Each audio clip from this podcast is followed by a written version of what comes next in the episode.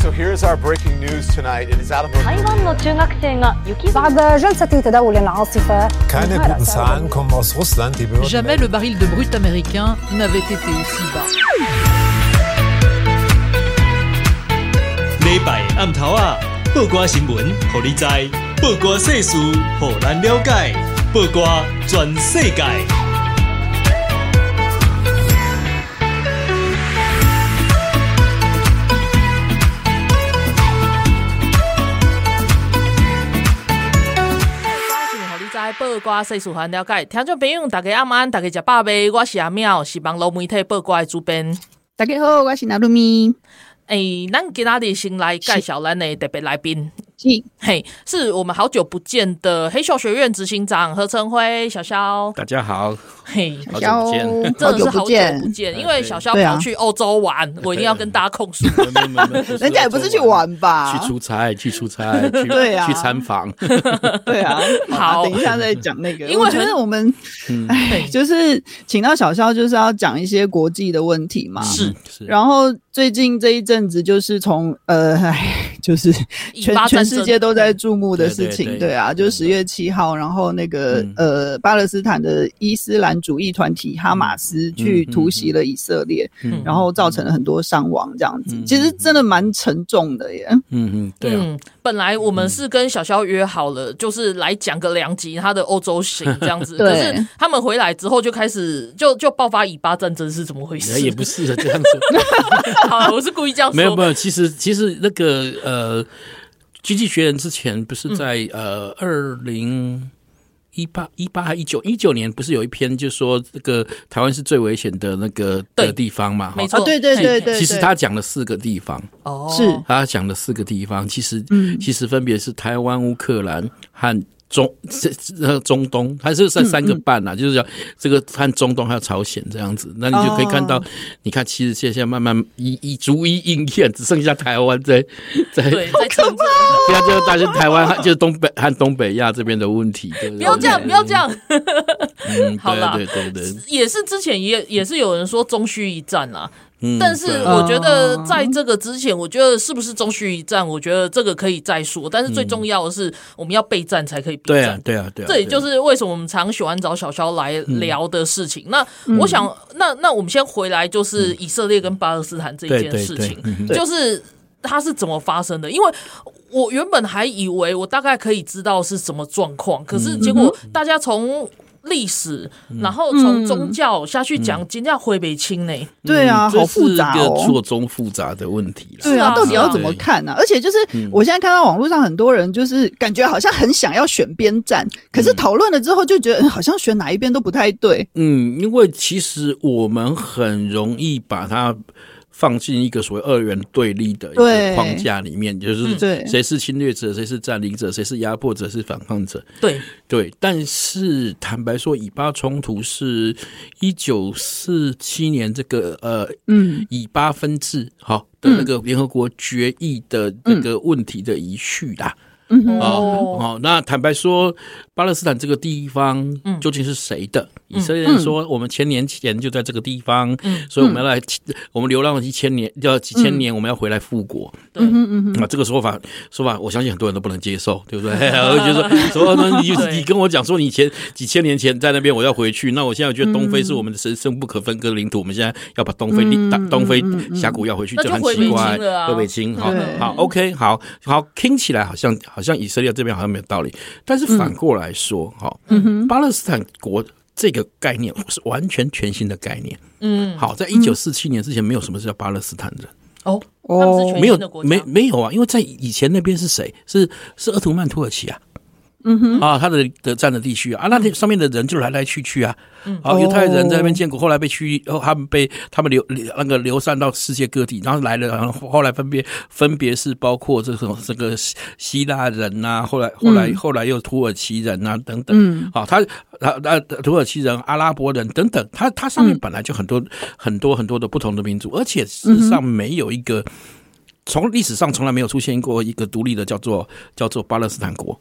嗯的的部分哈，他其实其实，所以当时为了这个，为了这个当呃，就是以色列的这个二次大战结束后，大家觉得觉得以色列很可怜嘛，他们嗯嗯他们他们要有有有独立建国的愿望和和需求嘛，哈，然后然后然后最后最终最终他们也也大大规模的迁徙到这个地方来，嗯。嗯，那然后试图建国，那当然跟当地的原来已经在这边住了住的这个包括阿拉伯人啊等等在地已经住了也是住了上千年那数千年的人，那产生冲突，那。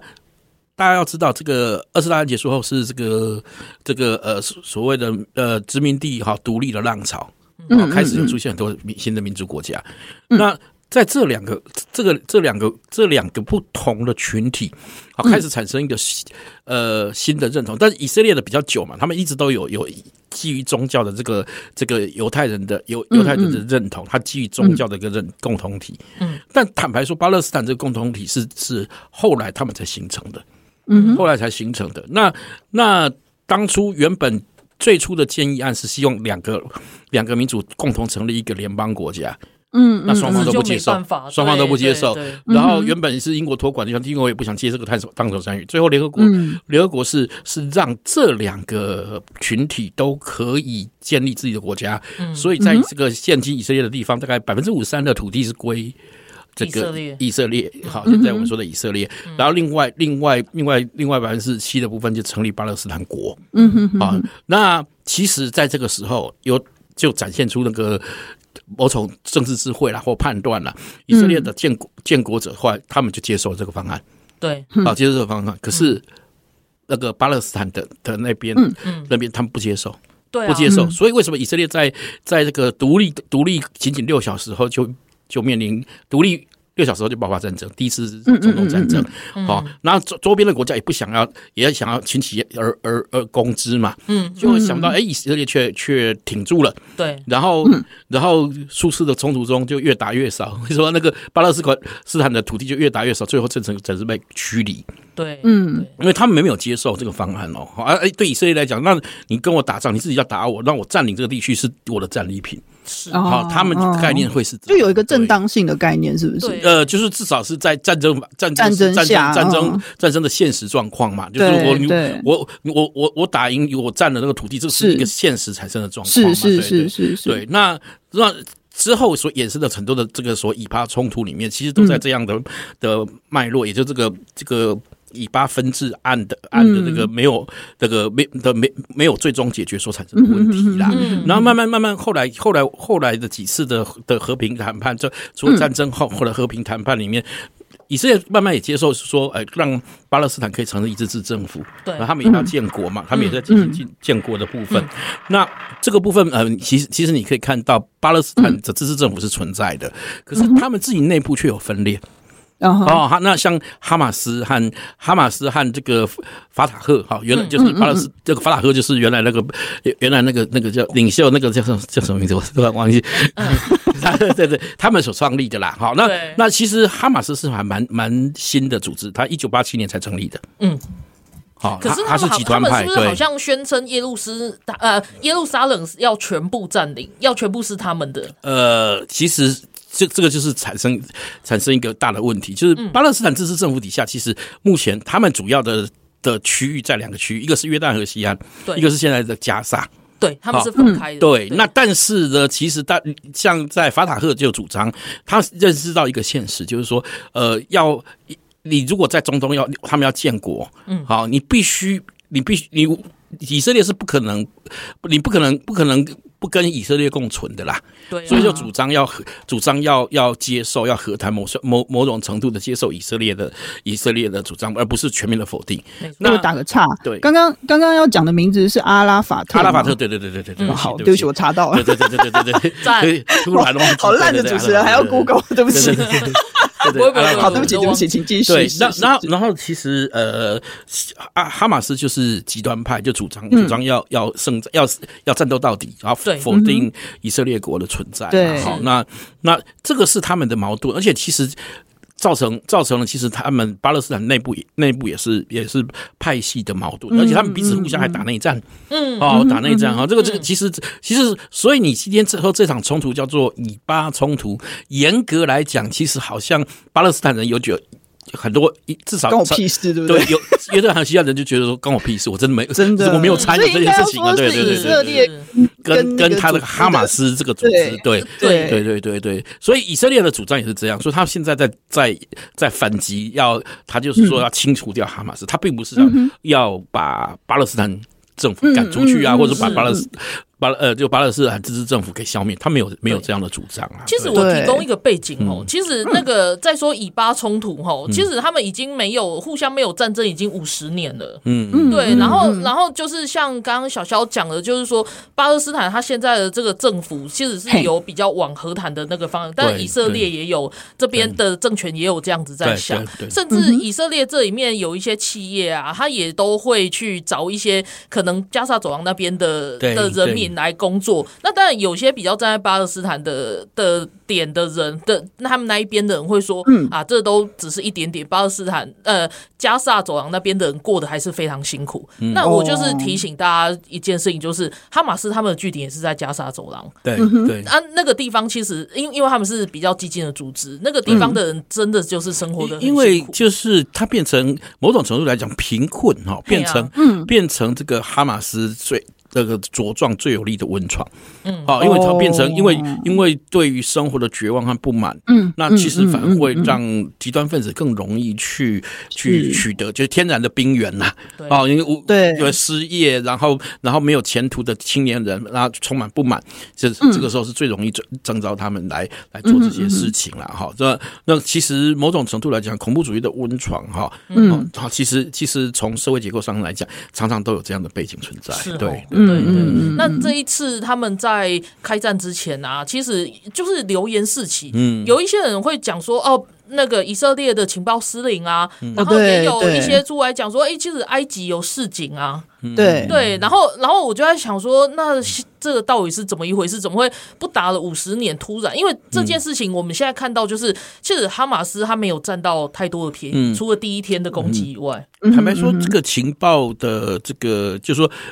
以以色列完全没有掌握到这个相关的行动的情报，哈，嗯，我觉得这个这个大家都非常震惊了，哈，那其实坦白说，连包括美国其实也没有没有没有预料到，嗯，但对，但坦白说，坦白说，我说我认为直接就在这个时间点就论断说以色列是情报失灵，我觉得恐怕恐怕可能，我觉得有点失真。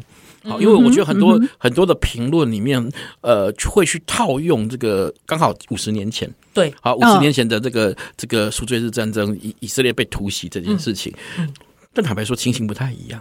好好，坦白说，我觉得比较大的问题可能是，呃，以色列其实到现在，坦白说，他到现在的情报能力还是非常强大。嗯，他甚至发展出，据我所知，他还发展发展出，他可以利用利用包括大数据，哈，包括包括呃部分的 AI 去分析，好，可，因为随时，尤其现在这科技情报手手段，哈，比如说用监听啊，或者说这种卫星啊等等，还有大量的大量的这个情报涌入，是，那你用人分析，可能已经赶不上及时的变。变化，所以他他开发出这种这种这种呃非常非常优优秀先进的这个这个这个情报分析系统，好，所以坦白说，他的情报能量还是在往上成长，而不是下降。哦，嗯，对。但是为什么会反产生？那你会说，那这为什么这样还是产生这个突袭的状况？对啊，不知道。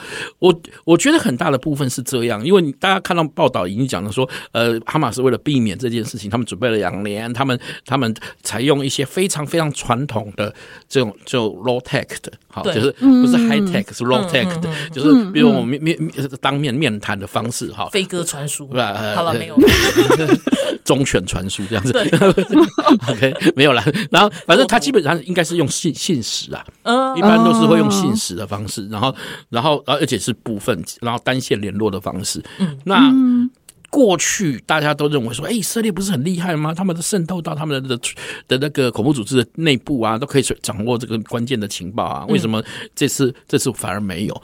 我觉得某种程度来讲，我目前还没有证据，但是但是我猜，我我我我的猜测很可能是这样。你说他们对于这种人员情报，哈，我们情报上会分成人员情报和技术情报，嗯。他们技术情报大幅成长，像我刚刚讲，甚至还引进引进了这个科技，而以至于他们有每天随时有海量的资料资料会涌入，嗯，然后所以所以你的情报，你如果这个 whole picture picture 就是你的整个情报的图像里面，你会大量的有这个资讯情报的部分，嗯哼。他的人员情报的部分还是有。但是它成长没那么快，嗯、可能还是、嗯、还是比如说我从比本来本来每个月每个月一百件的情情报情报量成成长到大概一百一百二十那个百分之二十，这边一百二十件，嗯、你觉得很多了？嗯、可是人家那边是是每每每个月从十十万件二十万件这样的成长，嗯、那两个这个拼拼凑起来的时候，它的权重降低了。对，所以你就容易变成被在这个情报图像中变成一个背景杂音的，而被忽略掉。OK，我们还有一点点时间，然后我们就要来休息吼。嗯、最后，最后我想要就是提醒以色列一件事情，虽然我没有证据，但是我会觉得他们可能跟中国走太近了。嗯、就是这一下一段，我想要问小肖，呃、欸，我想要问陈辉的点也是这样，就是我们看到其实中国在这个事件上面也有一些角色。嗯嗯嗯，我我觉得下下段我们来可以来谈这个。状况，因为因为其实这个状况，我觉得呃非常值得注意。真的，真的，真的，而且而且就是有一些以色列，以色列在这里包括晶片战诶，这就是他们里面有一些企业，然后也有在资助华为的这样子，就是反正谁跟中国走太近，就真的是没好事这样子。真的。好，我们现在来休息一下，然后我们等一下再回来。嗯。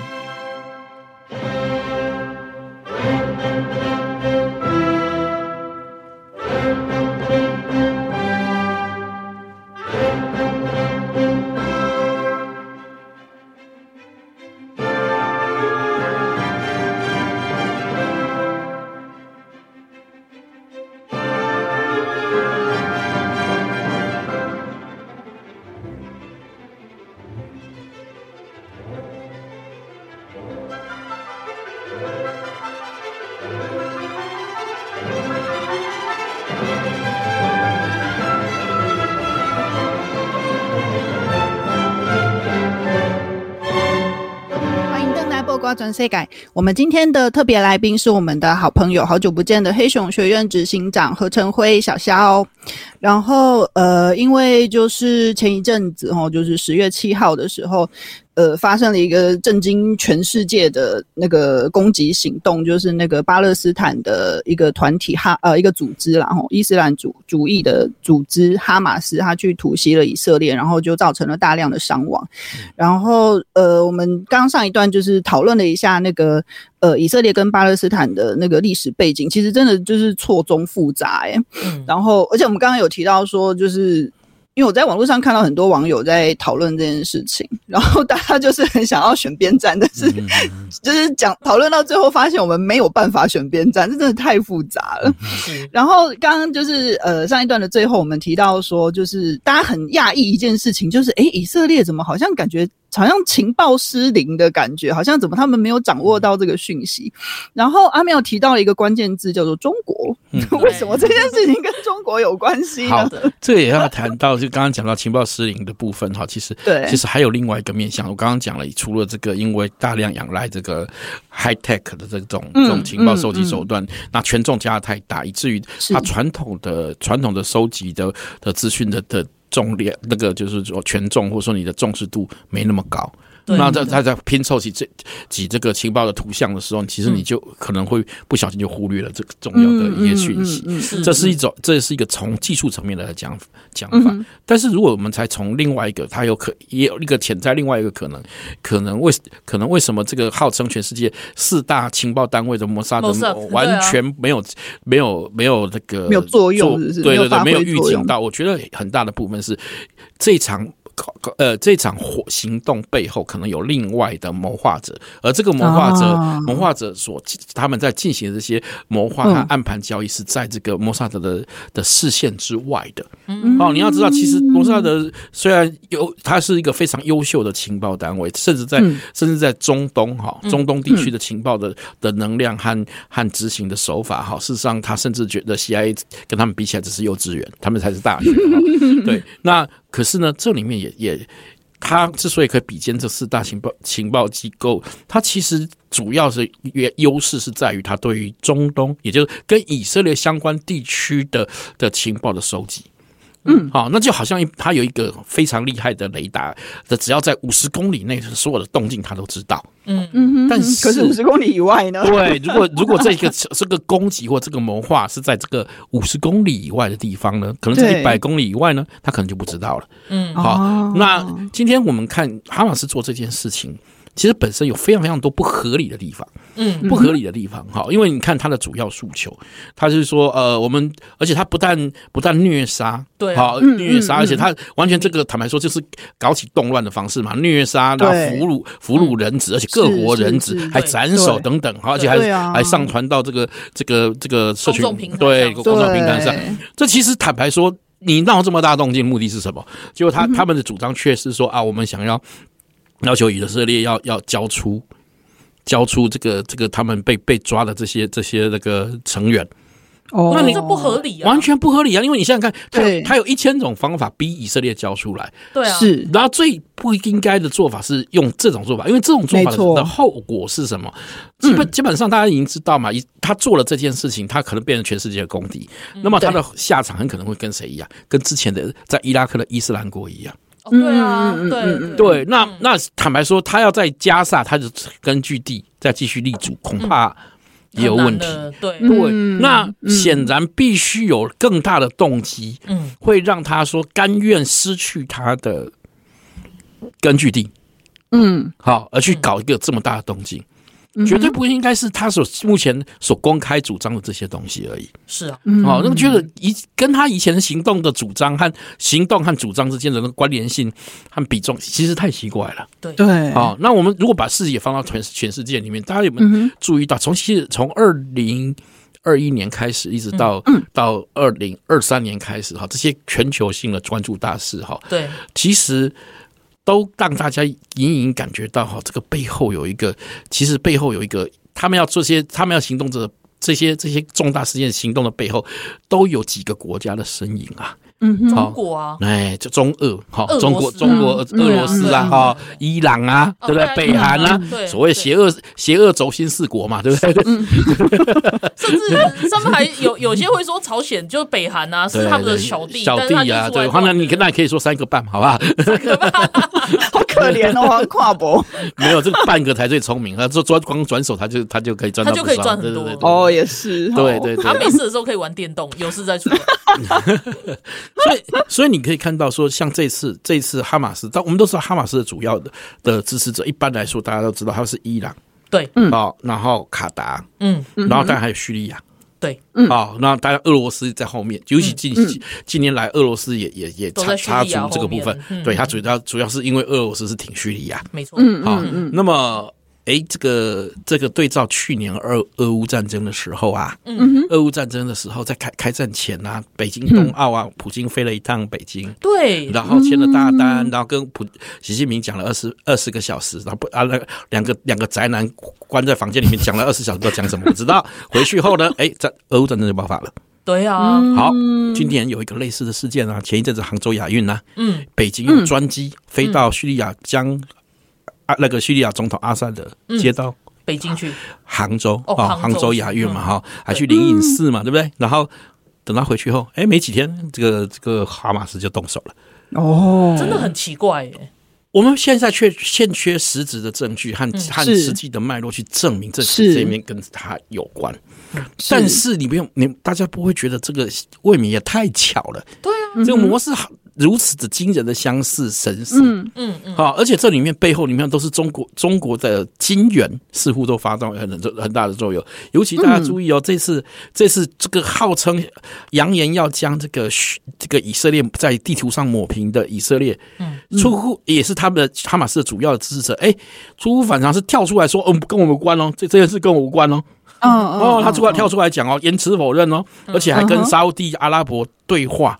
很多人都说，哎呀，哈马斯之所以这个这个这个自暴自弃走这这条路，就是因为要想要阻止阻止这个沙乌地阿拉伯跟跟以那个沙乌地阿拉伯跟以色列建交。嗯嗯嗯，坦白说，坦白说，你你这样看，你你你你觉你觉得这样做反而是应该不会吧？对啊，对啊，因为你你做这种加速吧，对你你这种事情会反而会使得大家更更为了要稳定稳定中东的局势，对，会更压迫，会会会更鼓励好以色列跟。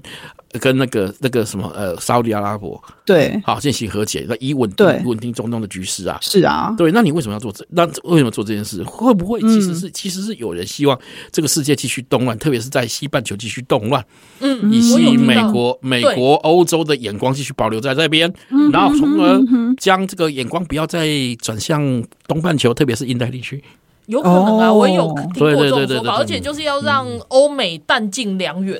嗯，对，这个这个但就是，其实我觉得，我觉得占尽粮绝这件事情比较难。我觉得比较大的部分是，就是把眼光撇开，啊，不要再关注我这边啦。我们这边你们那边比较危险，那边着火了，赶快去哦。那我不禁想问的是，中国你到底想干嘛？嗯，对对，这个就是我我比较担心的哈。是，呃也就是说，在这个之后，中国会不会做有什么想要冒险的事情？嗯，好，或者说，或者说，而且中国开始，哎，最近我不知道这两天，哎，他突然跟美国开始示好。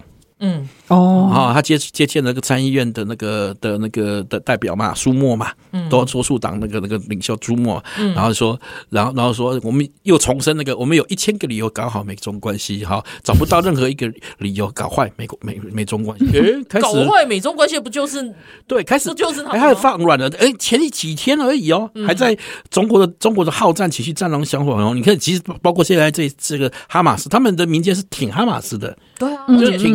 挺俄罗斯，挺阿哈马斯，这个一脉相承啊。他们其实都没有出来谴责这个开战方。没有没有，这个到现在也是这样，这也是让以色列非常非常的火大火，呃，就是说非常，他们说失望啦，好 好好，失望啦，对对。那其实其实就是刚刚阿妙讲的，其实这个就就就以色列财富然发发现吃了闷亏，因为我们知道一直以来以色列在包括俄乌战争，他都拒绝表态哦。嗯嗯。嗯，好，希望在在玩这个微妙的平衡，是。啊，就是有有犹如我们以前我我有位前前台北市长，然后那个要选总统的，最喜欢讲三角饭团了，笑死！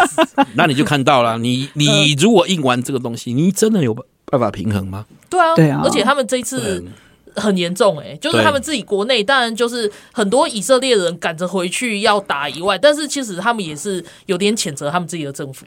对，没有，因为你可以看到这件事情，我们从外外部来看哈，对，你看谁不谴责那个那个哈马斯？对，嗯，最大的几个就是中国、俄罗斯嘛，没错，对，俄罗斯嘛，连连伊朗到后来看到这个公公开影片出来的时候，都说都都谴责这件事情，也也伊朗哦，大家想，可是我觉得他们有点两面手法吧？当然，两面手法，因为因为其实坦白说。我我觉得这件事情来讲，沙乌地阿拉伯也是不乐见的。是，那伊朗正在想办法，要想要跟沙乌地阿拉伯搞好关系，因为他们已经开始互派大使了。是是是，对，那那所以他也很担心说这件事情搞砸。嗯，好，而且坦白说，伊朗已经够被够被孤立了，他不想要再再再被孤立下去啊。对，特别在中东这一块了。对对，那所以所以这两个比较有可可堪玩味的是俄罗斯，我们可以理理解吧？反正反正就就想想办法让大家。转目光转移焦点，我这边正在一锅粥，在为这个大家转移焦点，所以他当然要希望希望越乱越好。嗯，但比较可值得玩味是中国嘞，对啊，对啊，中国嘞，对中国，中国不是要当个负责任的大国吗？有吗？对啊，他有吗？他自己宣称的嘛，他自己宣称的嘛，哈，很爱讲嘛，而且你要知道，在这场这场冲突中有。我如果没记错，有三名哎，两名中国人死亡，三三个受伤嘛？是是，因为真的是遍布各国啊，就是欧，那个美国也都有。对，那个其实最多外籍人士最多死死伤的应该是那个泰国。嗯嗯，泰国。哎，怎么会泰国这么多？因为对啊，对啊，就是。就是 这个好像应该是旅都跑去音乐季、音乐季啊、旅游等等，就是遇到了，好遇到，对对对对。那其实包括美国也有嘛。那那你看中国，中国自己的国民，你看中国中国政府突然闭嘴了，完全都不讲那个。其实人民的死伤，我觉得对中国政府来说，真的就不是韭菜嘛，因为他们是韭菜，对，真的韭菜。但是那个背后的背后的动机，真的值得玩味。有有趣的一点在这边哦，这个这个其中一位一位一位，现在已经证实应该是死死亡了嘛？好，一个他是一个以色列呃以色列跟中国的混血哦，那个女生，对对对，她然后她是德国，好像也有德国裔的样子。哦，呃，你看同样德国的啊，对不对？对不起，德国德同样其他国家，比如说德国，德国政府就会谴责啊，或者会会提到民众民众主张啊，有被俘虏的他们会主张。哎，中国的完全不吭声，哎，对，也没有谴责，哎，对啊。然后中国中国人民一开始那个女生是被掳走嘛，是，嗯，你看她也没有讲话，哎，对啊，对啊，所以你说。这个中国小粉红最喜欢讲什么，哦，这个这个护照啊，这个也许不能带你到任何地方，但是可以一定可以把你带回来。哪有？哪有？哪有？没有嘛？对不对？就是道外宣而已。对啊，没有嘛？事实上就是没有嘛。他们最喜欢讲《战狼》，然后我们就是最喜欢看的那个战《战战狼》电影里面不是讲这这个嘛？是啊，实际上不是嘛？你你是韭菜啊，对不对？所以人家说这个，他们有一个形形容说叫这这个这个那个喝的喝那个喝的是地那个是是那个呃喝的地沟油的命啦，哈，然后操着中南海的心，中南海的心啊，对对对对。我们还有一点点时间，我们就要休息哦。我我想要先。问一下，就是中国在安什么心？那最近台海呢？嗯、有有比较奇怪的行行动吗？因为现在是所谓光辉的十月，他们中华民国光辉的十月。那你可以看到，其实中国对台湾的骚扰一直都没有断啊。对啊，而且其实前一阵子这个九月多的时候，嗯，呃，甚至甚至达到最大规模，有史以来最大规模而且呢，种类也是最多的。对，哦，当天有种，他们到底在玩什么？其实坦白说，以那样的规模，基本上是已经是一个很明显的，就是一种一种。呃，战战术演练，对对对，他已经是其其呃，刚刚也讲到情报，所以其实坦白说，这是典型的正常情情报准备的动作了啦。比如开始在收集这个战场环境的，包括电磁、呃天那个水温，还有包括气象等等的等等资讯。对，好，这个这个等于是预做这个类这个以后在这个地方如果开战的时候的准备了。嗯，我觉得台湾真的好危险的，你看，就是中国一直在那边有动作，然后台湾自己国内内部也一大堆那种。整个九月，整个九月我们都在干嘛？对对对啊，整个九月都在炒蛋呢。对啊，的议题，然后这个其实是假议题啊，就假议题啊，那蛋。但那么多，对对对对，会把它讲成食安的问题。然后九月九月其实是国安上面最危险的时候，就是很需要注意的时候。而且你到现在发现那个炒蛋就是就是一个什么？现在又突然没没意没，因为因为你就忽然发现那个那个这个好油啊，那个就是假的嘛，好油那个对啊，就从头到尾就是你们假的嘛，就你可以看到这个它就是造假，啊要不是要不是他们自己窝里窝窝里斗窝里反。你大大家真的就就被带走啊？嗯。嗯哼，对啊，你他想的东西其实都是错误资料，政府政府机关也已经出来澄清，可是大家就就一直相信嘛。其实对，我们等一下要先休息一下，但是我还是要提醒各位哦，嗯、就是之前陈恩来的时候，我们也曾经跟他聊过，就是其实每次台海很危机的时候，然后我们国内就会有一个很无聊，然后占据大家的眼光。就是大家真的是要很注意这个资讯站啊，混合站后面的那个背后的用意是什么？这个很正常啦，嗯、这个是基本上混合站的正常正常征兆啦。是哦，对，所以这是告诉你说最重要的地方，没错没错，就就是要移转嘛，烟幕弹嘛。好，那我们先休息一下，我们等一下再回来跟小肖来聊这些议题。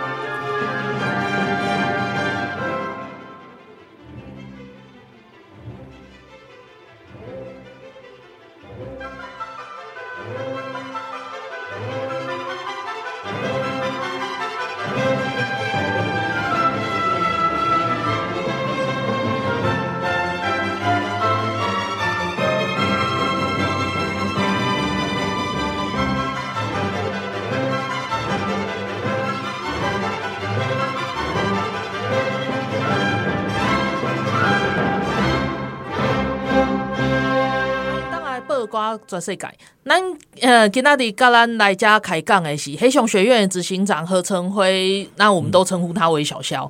然后每次我们跟小肖都是讲聊一些国际局势，然后大家也都知道，就是最近以巴战争嘛，就是以色列跟巴勒斯坦，然后还有之前就是乌克兰跟俄罗斯，他们也正在，他们也还在开战。那我们前面就是也是讲了一下，就是说，哎，前现在世界上有这两个战区，但其他还有一些零星的战区这样子。那你会你会看到说，哎，这背后搞不好也有中国的影响力在里面，然后也不禁会让人家担心说，哎，那我们印太还有台海这里会不会有什么问题这样子？嗯，对，然后会不会一样也有也有这样的危险？嗯，那小肖也跟我们分享了很多他的看法，这样。可是我现在我想要问的一点就是说，哎，那个巴勒斯以色列遭受到哈马斯的攻击之后，你会看。看到很多以色列人，就是在世界各地，以色列人他们第一件事情是什么？准备好自己的行囊，然后买机票冲回去，这样。对。然后你会看到那时候俄乌战争就是爆发的时候，也很多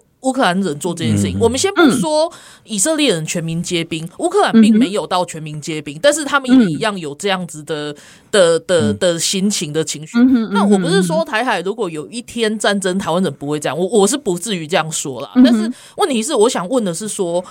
我们台湾台湾真的有准备好吗？万一有这样子的危机的时候，嗯、因为我们上一段的最后也有讲到说，其实台海是充满着危机的。嗯，然后中国对台湾的威胁，然后还有那些演练啊，其实是没，没停过，有升高没停过。对，对，只是说我们台湾社会真的是相对的平和，或者是说是刻意有人导向，就是去带风向，不谈这些问题。对对对。那我想问小肖，就是说，因为黑熊学院他很注重民防，然后他很注重就是全民动员这一块啊。嗯、那你有没有就是你看到乌克兰或者是看到以色列这样子动员的情况的时候，你有什么想法吗？可以跟我们分享。以色列这一次哈，他们在四十事情发生了四十八小时之内，嗯，好动员了三十六万人。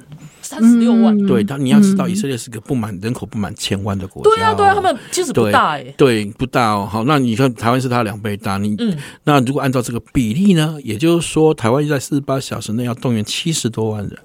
嗯哼，你有做？你觉得我们做得到吗？我觉得做不到。我们可能现在大家可能都心里心里会觉得，我们应该做不到，对不对？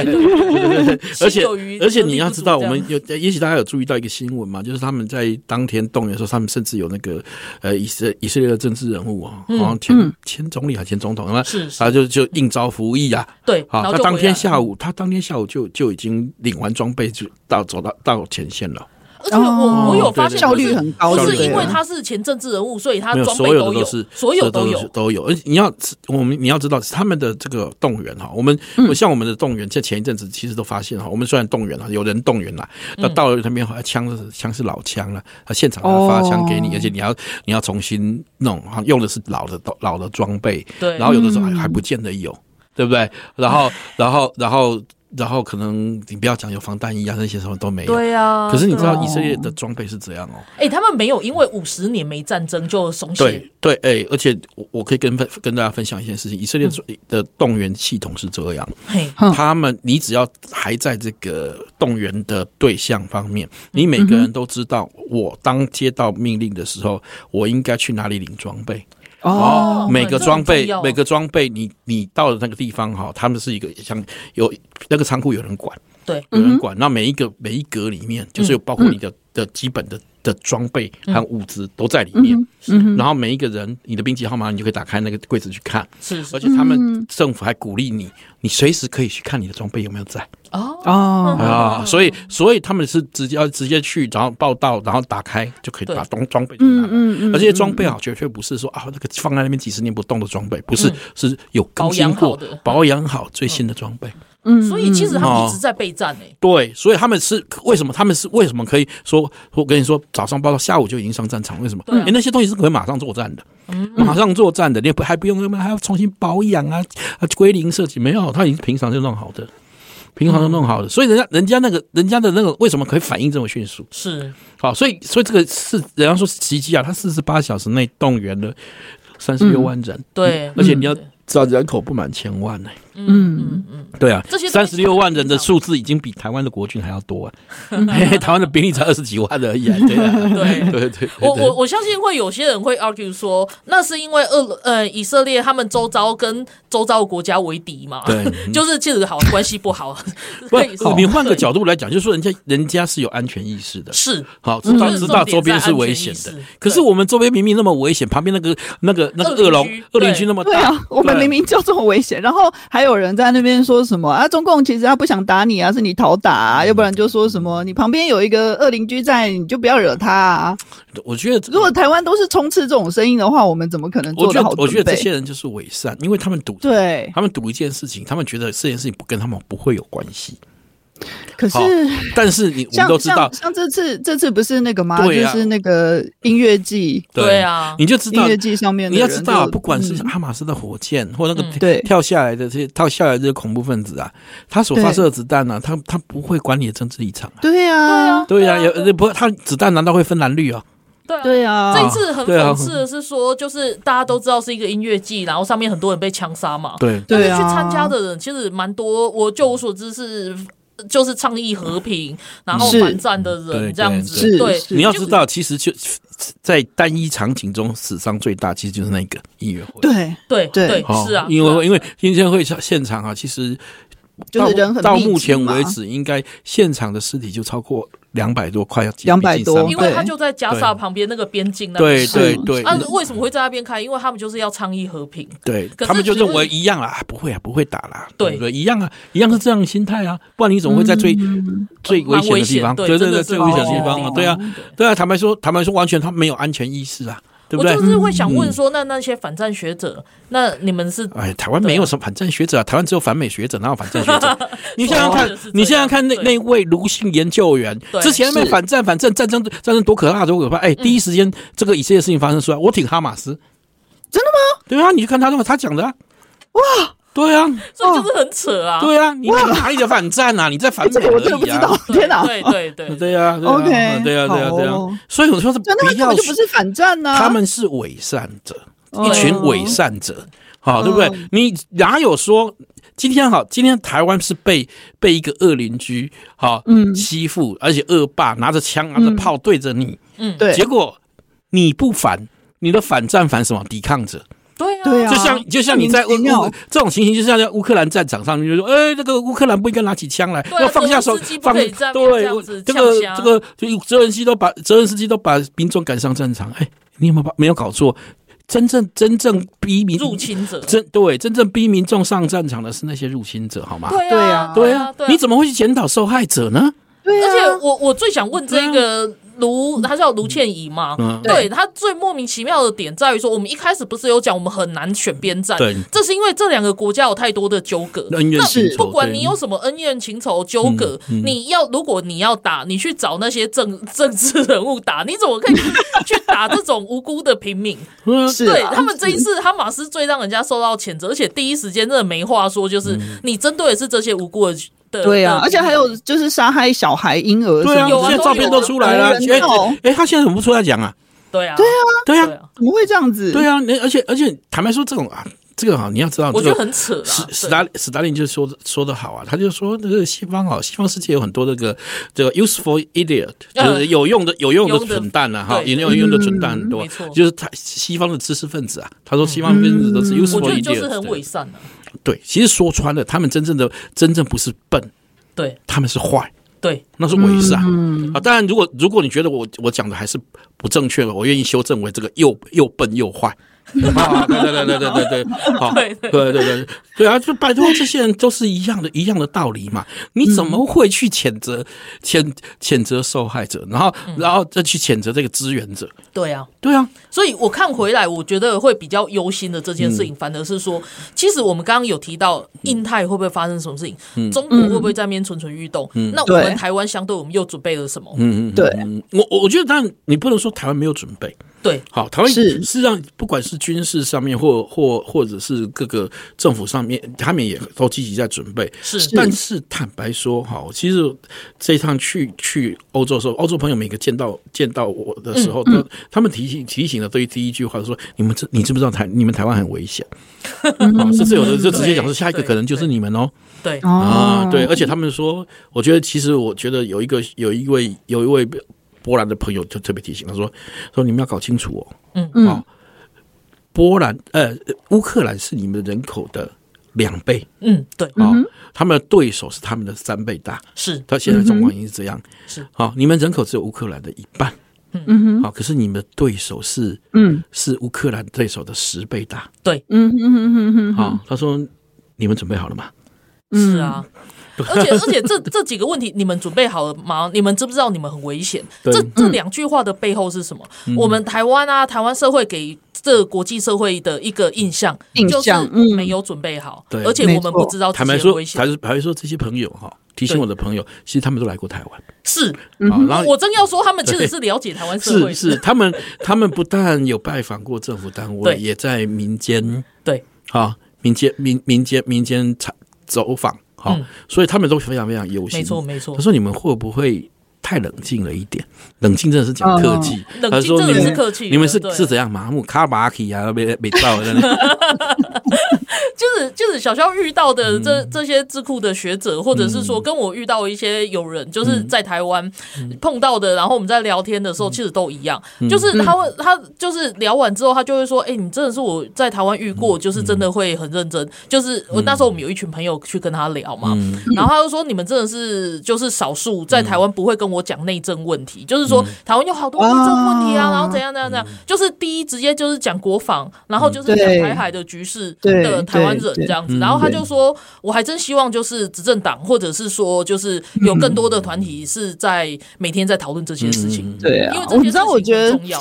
就是我我不晓得，我不晓得大家啊，就是比如说听众朋友还有我们身边的朋友，我不知道大家会不会觉得说啊，你跟阿妙，你们跟小肖跟黑熊学院一天到晚都在那边危言耸听。嗯，其实我觉得。就是好啦，其实讲难听点，每个人都想要过平安的日子啊，每个人都想要就是每天就是、嗯、呃小确幸，然后很开心的过生活，啊、吃得饱，对啊，然后有钱赚就好。对，其实呃有认真备战的人才是最希望过好生活的人，没错，因为我。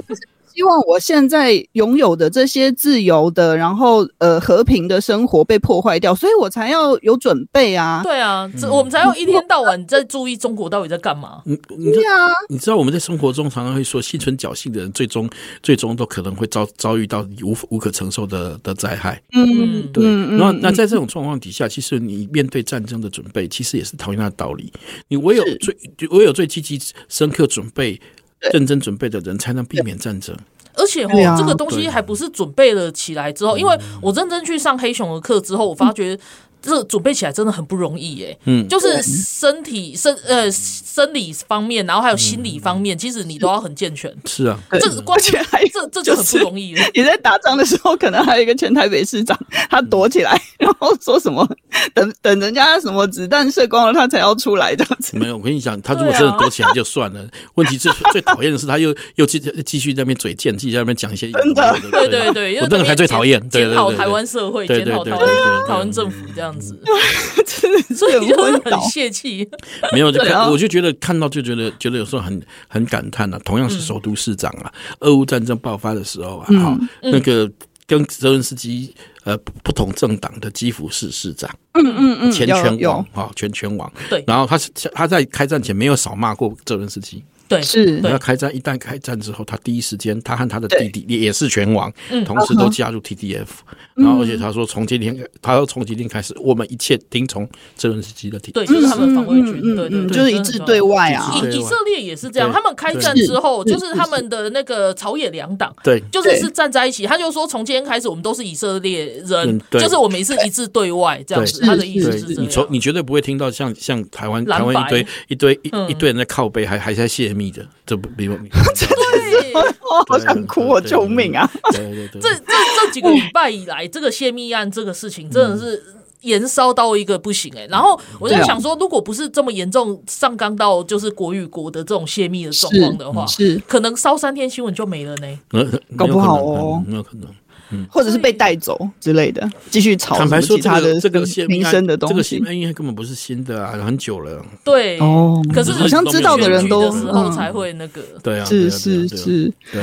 所以所以总之就是大家要怎么讲啊？我觉得也不是说危言耸听啊，就像大家买保险的那个概念不是吗？你就是做好准备啊。对啊。然后呃，你要怎么讲？就是你要把所有的有可能发生的。不好的状况，通通都想过一次，你才有办法，就是在真的遇到事情的时候，可以很很怎么讲，冷静的去应对嘛。对，那备战或者是就是你现在去吸收一些什么呃民防的知识啊、急救的知识，这些其实都是我们可以做的事情。对，没错。对，而且是相对来讲，这是简单的。好，对呀。而且坦白说，这也是一个一个身心健康的活动嘛。